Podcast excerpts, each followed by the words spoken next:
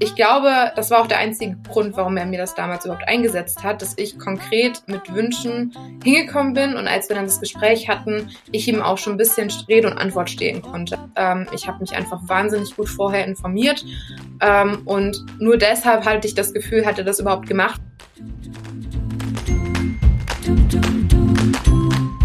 Let's Talk Female. Dein Podcast über und für den weiblichen Körper.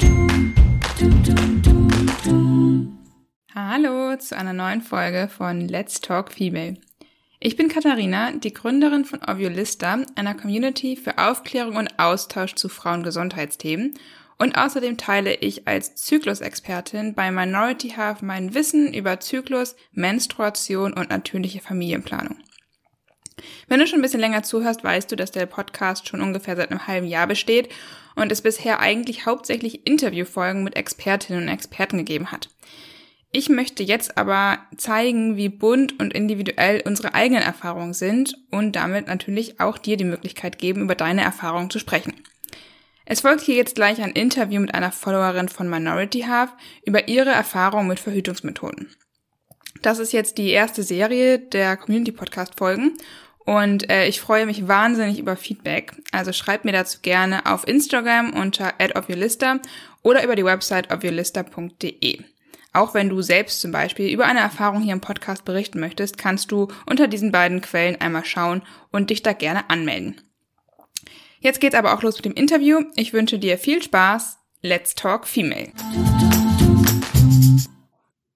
So, bei mir sitzt jetzt heute Susanna. Hallo Susanna. Magst du einmal ein paar Worte sagen, wer du bist? Ähm, gerne. Hi, ich bin Susanna. Ich bin 25 Jahre alt und wohne in Stuttgart, komme aber, wie der Akzent vermuten lässt, aus Düsseldorf, also überhaupt nicht aus dem Ländle. Weswegen ich jetzt hoffe, dass mich auch alle verstehen können. Da ich hier Hochdeutsch spreche, glaube ich, kommt mir das sogar näher als das, als der stuttgarterische oder schwäbische Akzent. Ähm, ja, sehr lieb nochmal auf jeden Fall, dass du mitmachen möchtest bei der Community-Folge zum Thema Verhütung. Und wir möchten jetzt auch gleich direkt einmal über deine Erfahrungen mit Verhütungsmethoden sprechen. Weißt du denn noch, was deine erste Verhütungsmethode war? Ja, das war die Pille. Also ich habe 2011, als ich meinen ersten Freund hatte, ähm, angefangen, die Pille zu nehmen, auf Anraten meiner Mutter, die gesagt hat, ihr beide, ihr macht aber bitte gar nichts, bevor du nicht beim Frauenarzt warst und die Pille bekommen hast. Und ja, seitdem habe ich dann erstmal ein paar Jahre lang die Pille genommen. Mhm. Genau, das wäre meine erste Frage auch gewesen, wie du zu der Methode gekommen bist. Jetzt hast du schon durchklingen lassen, deine Mutter hat da eine relativ große Rolle gespielt. Weißt du noch, wie das damals abgelaufen ist dann beim Frauenarzt oder bei der Frauenärztin? Hast du da noch irgendwie auch alternative Verhütungsmethoden ähm, erzählt bekommen oder war von Anfang an klar, dass es die Pille wird? Nee, also leider heutzutage rückblicken muss ich leider sagen, ähm, war es so, ich bin, das war mein zweiter oder dritter Besuch beim Frauenarzt überhaupt. Und dann hieß es auch schon direkt, okay, also du bekommst jetzt hier die Pille. Ich hatte wieder Mitspracherecht, welches Präparat ich bekomme. Also da gibt es ja doch einen größeren Markt. Ähm, noch, ähm, ob vielleicht andere Methoden in Frage kommen. Es hieß direkt, äh, du bekommst die Pille und ähm, ja, ich, mir wurde noch gesagt, wann ich die nehme, aber auch jetzt nicht wirklich gut darüber aufgeklärt, was das äh, mit meinem Körper anstellt. Ich weiß noch, dass meine Mutter mir danach so ein bisschen gesagt hat auf dem Weg nach Hause, ähm, dass halt, dass dem Körper eine Schwangerschaft vorgaukelt und ich deshalb nicht schwanger werden kann. Ähm, ich weiß jetzt nicht, ob das meiner, meiner Erinnerungslücken geschuldet ist oder ob das auch tatsächlich dann alles war. Ich weiß auch heute, dass es das gar nicht der Fall ist, dass die Pille dem Körper die Schwangerschaft vorgaukelt. Aber so mit dem Wissen äh, bin ich dann das Ganze reingeschlittert. Mhm. Und hattest du dann während der Einnahme der Pille irgendwelche Nebenwirkungen? Hast du irgendwelche Veränderungen bei dir gemerkt? Also ich muss dazu sagen, dass ich damals recht dünn war. Ähm, ich habe dann aber auch erstmal zu dünn. Ich habe dann erstmal angefangen, Gewicht zuzunehmen, was für mich damals gar nicht so schlimm war, in Anführungsstrichen, weil ich ohnehin etwas zunehmen wollte. Ähm, aber ansonsten hatte ich eigentlich gar, am Anfang zumindest gar keine Nebenwirkungen das hat sich dann so ein bisschen äh, verändert mit über die Dauer, in der ich die Pille dann eingenommen hatte. Also ich habe irgendwann mal gemerkt, okay, ähm, wenn ich mich über etwas freue, dann freue ich mich gar nicht so sehr. Aber wenn ich etwas habe, was mich traurig macht, dann zieht mich das total runter. Also ich hatte eigentlich gar nicht mehr so ein, so ein Stimmungsschwankung oder ähnliches, sondern halt wirklich so monoton eine Laune und wenn dann nur Ausbrüche nach unten. Also ich habe, weiß noch damals ziemlich prägnant, ich habe mein Abi-Zeugnis bekommen und ich war viel, viel besser, als ich dachte, dass ich sein würde. Und es war so, okay, juhu. Voll traurig, also rückblickend, ähm, wo ich meinen Bachelor bestanden habe, wo ich dann nicht mehr auf der Pille war. Ich glaube, ich hatte fünf Tage ein Stimmungshoch, weil ich so happy war und ich fand das dann so traurig, dass mir so eigentlich das genommen wurde, über lange Jahre mich über Dinge zu freuen, einfach weil ich so ein bisschen runtergehalten wurde von der Stimmung her. Ich hatte auch später ähm, das Problem, dass ich starke Kopfschmerzen bekommen habe, immer mal wieder. Ähm, und ja, ich halt einfach überhaupt nicht mehr das Gefühl hatte, ich wäre mit meinem Körper in einem Klang. Also es waren teilweise während meiner Menstruation, ähm, die war, da konnte man die Uhr nachstellen und das fand ich irgendwo auch ein bisschen unheimlich, dass ich wirklich wusste, okay, dienstags zwischen acht und neun Uhr, dann kommt sie und das war auch immer so. Also ich weiß nicht, ob man das jetzt unbedingt als Nebenwirkung betitulieren kann, weil das habe ich mittlerweile mit meinem natürlichen Zyklus auch. Aber damals kam mir das alles einfach ein bisschen spanisch vor und ja, hauptsächlich diese beiden Sachen, die Kopfschmerzen und diese Stimmungsflatline, wie ich es gerne mal nennen würde, ähm, war dann so der Grund, warum ich dann mich äh, 2017 mal damit befasst habe, was es denn sonst noch so gibt. Mhm. Okay, super cool. Ähm, also hast du die Pille dann ungefähr auch so sechs Jahre genommen, ne? War das jetzt von 2011 bis 2017? Genau. Ja, ja. Ja, es, die typischen Nebenwirkungen, die du ja gerade beschrieben hast, sag ich mal. Also ich kann gerade das, was du mit der Stimmung meinst, auch zu 100% nachempfinden. Ähm, also ich glaube, das haben viele leider. Ähm, man merkt es aber, finde ich, auch teilweise zu spät. Also ich, mir fiel es super schwer, das auf die Pille zuzuschreiben. Wie hast du das irgendwie für dich rausgefunden, dass es die Pille ist und dass es nicht einfach du bist, in Anführungsstrichen? Ähm, das ist eine gute Frage. Und ich muss sagen, ähm, ich als äh, Generationsopfer der Medien ähm, habe damals aus verschiedenen Gründen zwei YouTuberinnen gefolgt und es war damals so ein bisschen in Anführungsstrichen ich, Trend, ich weiß aber nicht, ob ich es Trend benennen würde, dass halt viele angefangen haben, darüber zu erzählen, dass sie halt angefangen haben, ihre Pille abzusetzen und was da für deren Gründe war, was sie dann anstatt dessen genommen haben, etc. Und ähm, als sie das dann so gesagt haben, ähm, eine insbesondere, ähm, dass sie auch absolut keine Freude mehr empfinden konnte, nur noch ähm, Trauer oder dass halt Dinge sie eher runtergezogen haben, als dass sie sie hochgepusht haben, da dachte ich mir so, das bist doch du. Also das war dann auch so ein Erschreckungsmoment und ich habe dann damals auch tatsächlich auch mit meiner Mutter nochmal mehr darüber gesprochen. Äh, man bildet sich ja auch weiter. Meine Mutter ist auch nicht ganz branchenfremd, die kommt aus der Pharmaindustrie und konnte mir dann halt auch nochmal so ein bisschen die Hintergründe hinter der Pille erzählen. Ähm, und wir haben uns dann auch nochmal da ausgetauscht und dann meinte sie so, hm, also wenn du jetzt gerade die ganzen Probleme hast, dann versuch doch mal was anderes. Ähm, nimm doch mal den Nuva-Ring. Mhm. Und ähm, dann habe ich gesagt, okay, ähm, dann machen gesagt getan. Ich bin ohnehin ein Mensch. Ich probiere Sachen lieber selber mal aus, als mir lange Erfahrungssachen von anderen Leuten durchzulesen. habe ich gesagt, also Nuvaring, komm, ich probiere es mal. Und ähm, ja, das war dann so der Grund, wie ich dann darauf gekommen bin, dass es vielleicht nicht an mir liegen könnte mit der Pille, ähm, son äh, mit den Nebenwirkungen, sondern halt vielleicht auch doch an der Pille. Und es war auch so. Mhm. Okay, und dann hast du jetzt gerade schon angeschnitten, bist du auf den Nuva-Ring umgestiegen? Ja. Ähm, was hat sich dadurch für dich verändert? Das war, also kurzer Disclaimer noch an der Stelle. Ähm, mir ist wichtig, dass ich hier wirklich nur auf meine persönliche Meinung eingehen kann, die ich auf Basis meiner persönlichen Erfahrung machen kann. Ja, das heißt, alles, was ich an der Stelle sage, das trifft auf mich zu. Das hat nicht irgendwie auf jemand anders zuzutreffen. Und ich möchte auch hier keine Methoden schlecht reden, ähm, nur weil ich damit schlechte Erfahrungen gemacht habe. Das ist mir an der Stelle nochmal wichtig zu sagen, mhm. weil ähm, ich mit dem Nuva-Ring überhaupt keine guten Erfahrungen gemacht habe.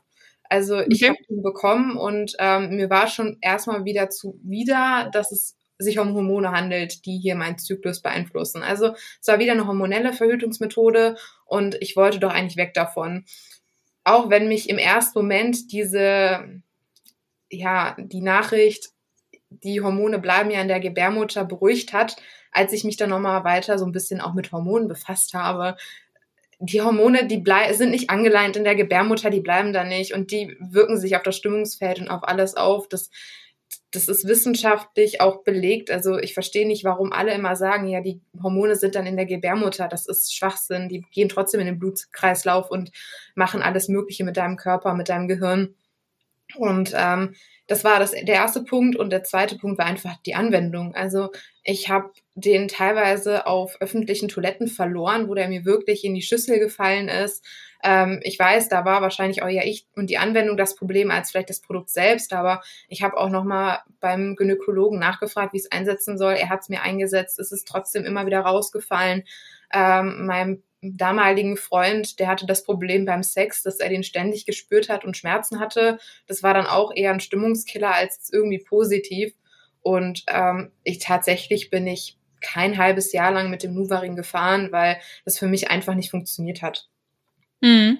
Ja, das kann ja auch mal passieren. Aber wie du schon sagst, ich glaube, es ist ja wertvoll, auch seine eigenen Erfahrungen mal vielleicht mit der einen oder anderen Verhütungsmethode zu machen. Gerade Nuvaring ist ja jetzt nichts, was irgendwie wie Hormonspirale oder Kupferspirale super lange eigentlich oder für einen langen Zeitraum eingepflanzt wird, sag ich mal, sondern was, was man ja relativ schnell auch wieder absetzen kann. Ähm, dann hast du ihn wieder abgesetzt. Was hast du, für was hast du dich danach entschieden? Ich war damals mit einer Freundin im Ausland und ähm, die hat damals die Mini-Pille genommen und hat mir dann gesagt, versuch doch mal das. Äh, ich habe gar nicht mehr meine Tage, ich ähm, komme damit super zurecht und dadurch, dass da nur sehr geringe Anteil von Hormonen drinne sind, ist sie auch gar nicht so schlimm wie jetzt eine andere Pille, die ich vorher genommen hatte. Und sie hat auch damals gesagt, dass sie weder mit Kopfschmerzen noch mit irgendwas anderem zu kämpfen hat.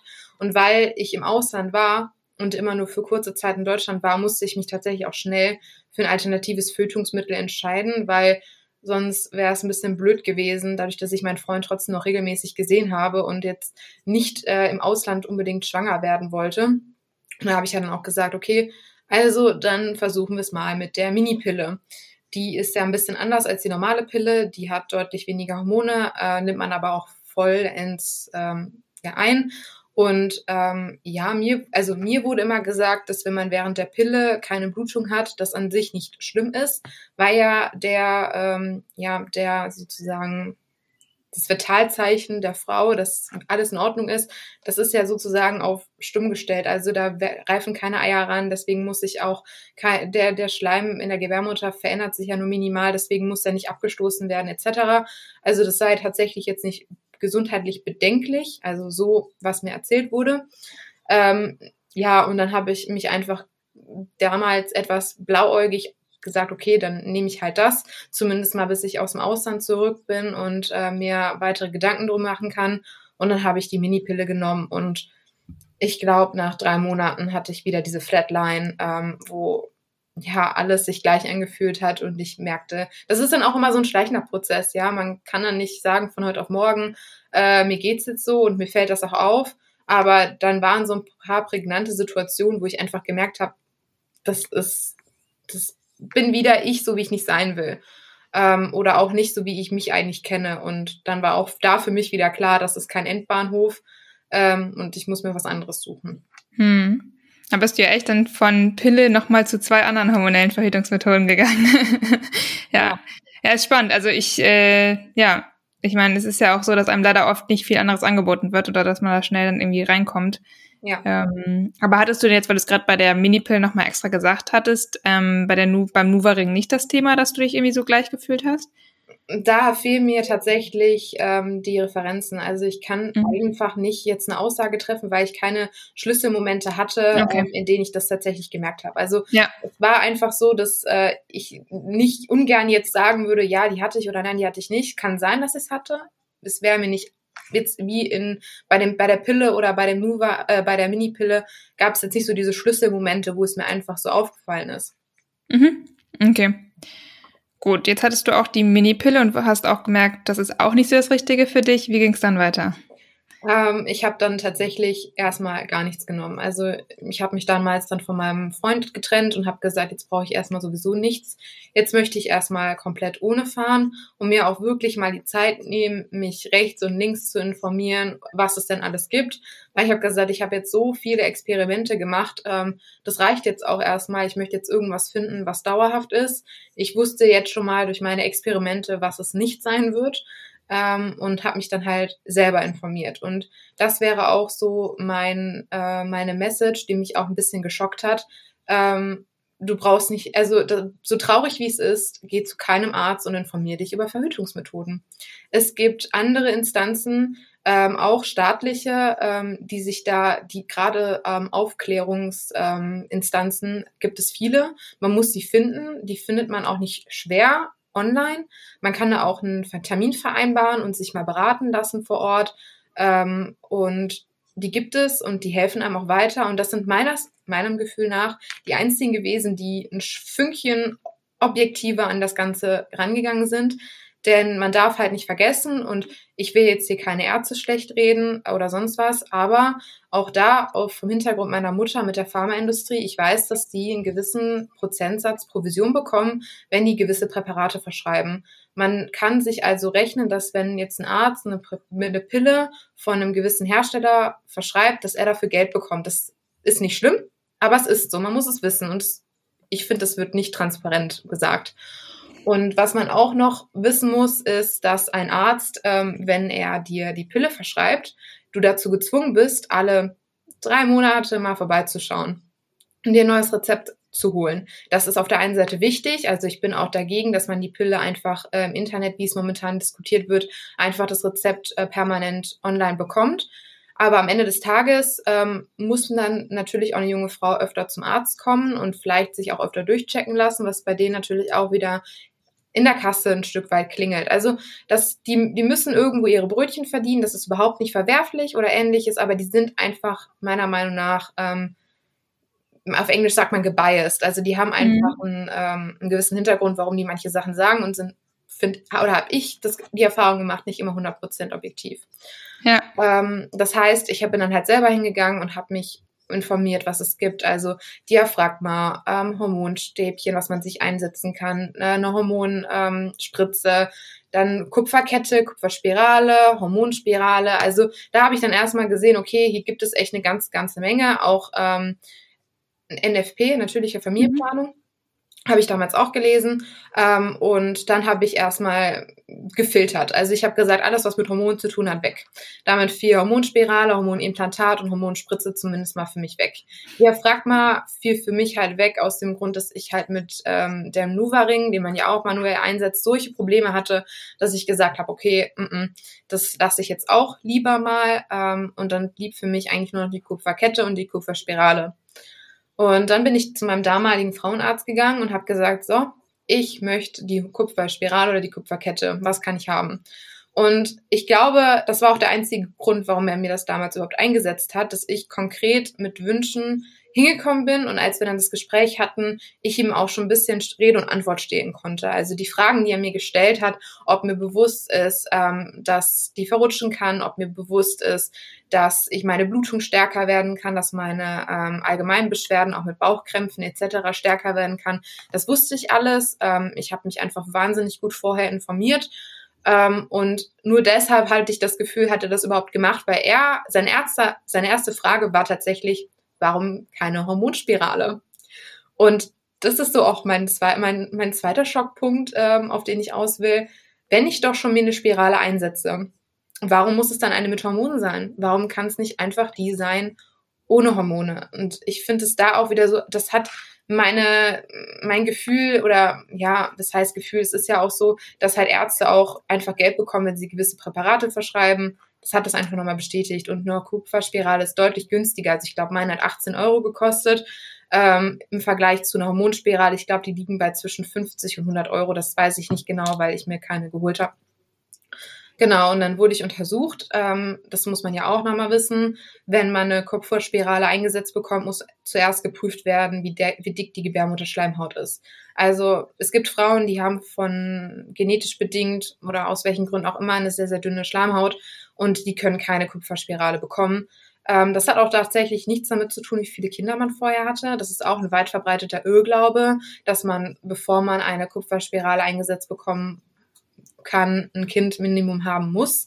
Das ist nicht so. Ähm, das äh, weiß ich nicht, wieso das kommt. Vielleicht, weil man denkt, dass man nach der Geburt, das stimmt auch, wenn man ein Kind bekommen hat, kann man sich das direkt einsetzen lassen, weil wenn man schon mal da unten zugange ist, dann kann man auch direkt dafür sorgen, dass das erstmal dann auch das erste Kind bleibt oder dass die Anzahl der Kinder nicht stetig wächst.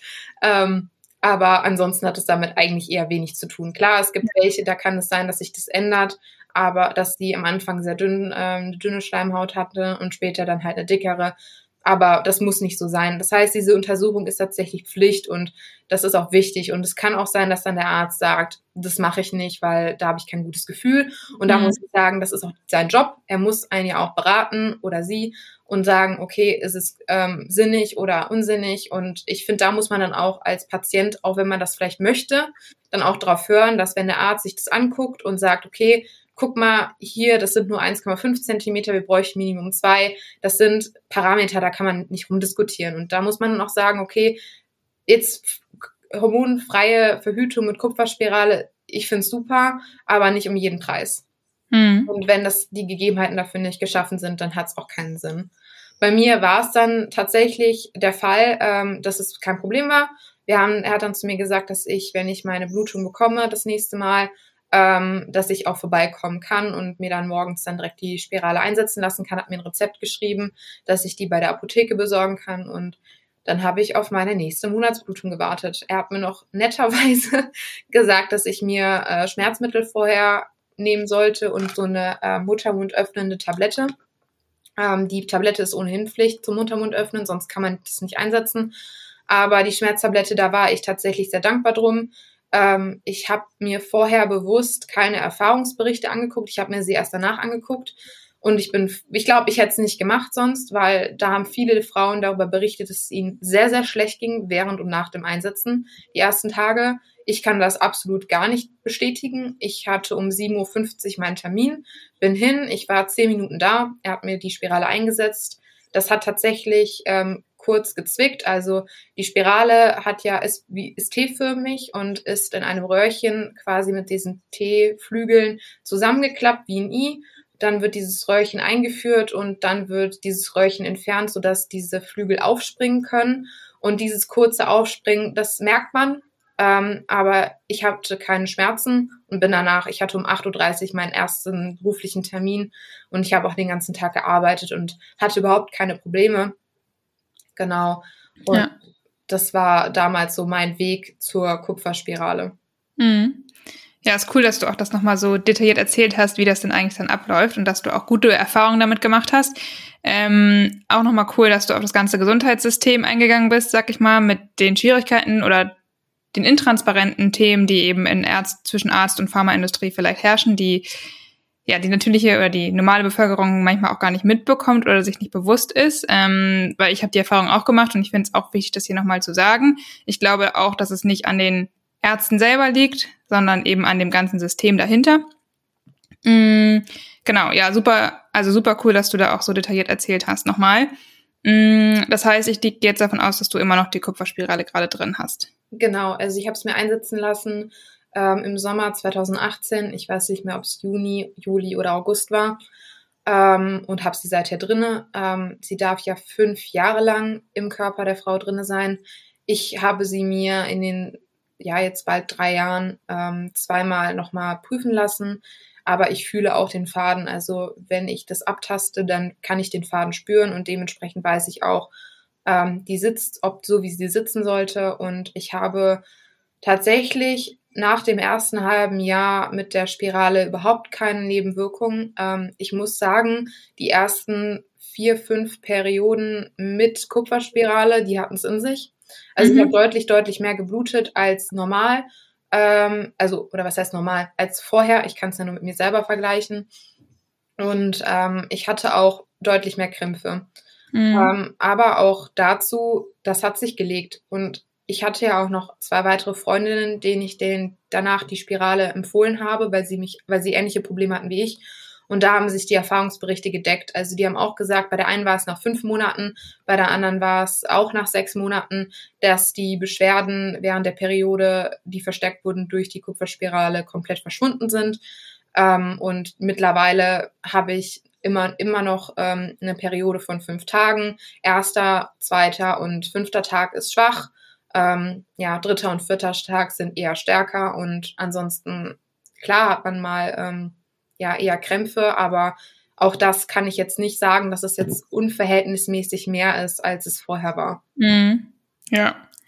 Es ist ja auch so ein Mythos, dass es eben heißt, mit Spirale hat man auf jeden Fall super starke Schmerzen. Ich glaube, das ist auch gut, dass du das nochmal hier sagst, dass es nicht sein muss. Ähm, genau. Ja, und dass selbst wenn es so war, dass es nicht heißt, dass es für immer sein muss. Also ja. ähm, das kann sein, dass sich das nach ein paar Monaten legt. Es kann sein, dass es sich äh, nach einem Jahr legt. Ähm, aber es, ich, ich würde mal behaupten, es legt sich irgendwann, es sei denn, man hat schon immer starke Probleme gehabt mit der Periode. Ähm, dann kann das, da, dann ist es natürlich nicht wie bei der Pille, dass die, äh, dadurch, dass es keine natürliche Menstruation stattfindet, dass sich dann auch dementsprechend die Nebenwirkungen minimieren. Also mhm. du hast einen normalen Zyklus, alles ist normal. Ähm, das Einzige, was halt ist, dass dadurch, dass ein Fremdkörper in der Gebärmutter schon enthalten ist, sich kein Ei einnisten kann und dadurch, dass ähm, Kupfer ein, ähm, ja, ein Milieu schafft, in dem Spermien nicht überleben kann, keine Spermien eine Eizelle befruchten können. Genau. Und mit diesem Doppelschutz, also ein, was ich gerade gesagt habe, wird eine Schwangerschaft verhindert. Ähm, die Kupferspirale ist auf dem Pearl-Index jetzt nicht so weit oben wie vielleicht eine Pille. Ich kenne auch tatsächlich eine Person, das muss ich ehrlicherweise auch sagen, die trotz Kupferspirale schwanger geworden ist. Ähm, Restrisiko oder das Restrisiko, das hat man immer. Es gibt nicht umsonst nie 100% Schutz, sondern immer nur 99, irgendwas. Aber ich benutze jetzt seit drei Jahren und ich bin noch nicht schwanger geworden. Ich habe auch sonst überhaupt keine Nebenwirkungen und bin sehr zufrieden. Ja, ja, ich glaube, es gibt ja auch, bei, also wie du schon sagst, bei fast jeder Verhütungsmethode irgendwo ähm, Menschen, die dann doch damit schwanger geworden sind. Ich glaube auch, dass es eben viel ja auch an der Anwendung liegt. Bei Kupferspirale jetzt weniger, aber bei zum Beispiel Pille gibt es ja auch, wenn man sich anschaut, wenn es korrekt eingenommen wird, dann sollte eigentlich niemand schwanger werden, aber es gibt ja doch sehr, sehr viele, die trotz Pille schwanger werden. Ähm, das heißt, ich glaube auch, das kann man natürlich nie zu 100 Prozent ausschließen, wie du schon sagst. Mm, und nochmal zu dem Thema, dass vielleicht die ersten paar Monate, nachdem du die Kupferspirale bekommen hast, auch eine stärkere Blutung war. Ich könnte mir vorstellen, dass es auch damit zusammenhing, dass ja dann während der Zeit vielleicht sich dein Hormonhaushalt erst überhaupt wieder einspielen konnte, nachdem du jetzt die ganzen Hormonpräparate abgesetzt hast. Weil auch das kann ja am Anfang erstmal zu, zu mehr Beschwerden während der Periode führen. Ich weiß nicht, ob das tatsächlich damit zusammenhing ähm, oder teils. Also ich habe ja die, die Pille abgesetzt Anfang 2018, also die Mini-Pille. Mhm. Und ich habe mir ja die Kupferspirale erst eingesetzt, ähm, ja, Mitte, Ende, Mitte Ende okay. 2018. Also ich war mhm. schon ein paar Monate pillenfrei. Ähm, ich habe aber natürlich gemerkt, dass die Hormone weg waren. Also natürlich neben den positiven Effekten, dass die Wassereinlagerung weg waren. Also ich hatte natürlich durchweg immer Wassereinlagerungen, die sind nie komplett verschwunden, außer äh, nachdem ich sie abgesetzt hatte. Ähm, war es natürlich so, dass mein Appetitverhalten sich deutlich geändert hatte. Also ich hatte nach dem Absetzen der Pille deutlich mehr Hunger. Das hat sich dann auch irgendwann eingependelt, aber auch schon bevor ich die Kupferspirale hatte. Ähm, mit meiner Haut habe ich tatsächlich immer noch zu kämpfen. Also es sind jetzt schon ja drei Jahre, die ich jetzt die Pille gar nicht mehr nehme und ich habe immer noch schlechtere Haut als früher. Also ich habe immer noch eine gute Haut, aber ich weiß auch, äh, wie meine Haut vorher war, bevor ich die Pille genommen hatte. Und da hatte ich nie irgendwie auch nur ein Pickelchen und das ist jetzt doch schon anders.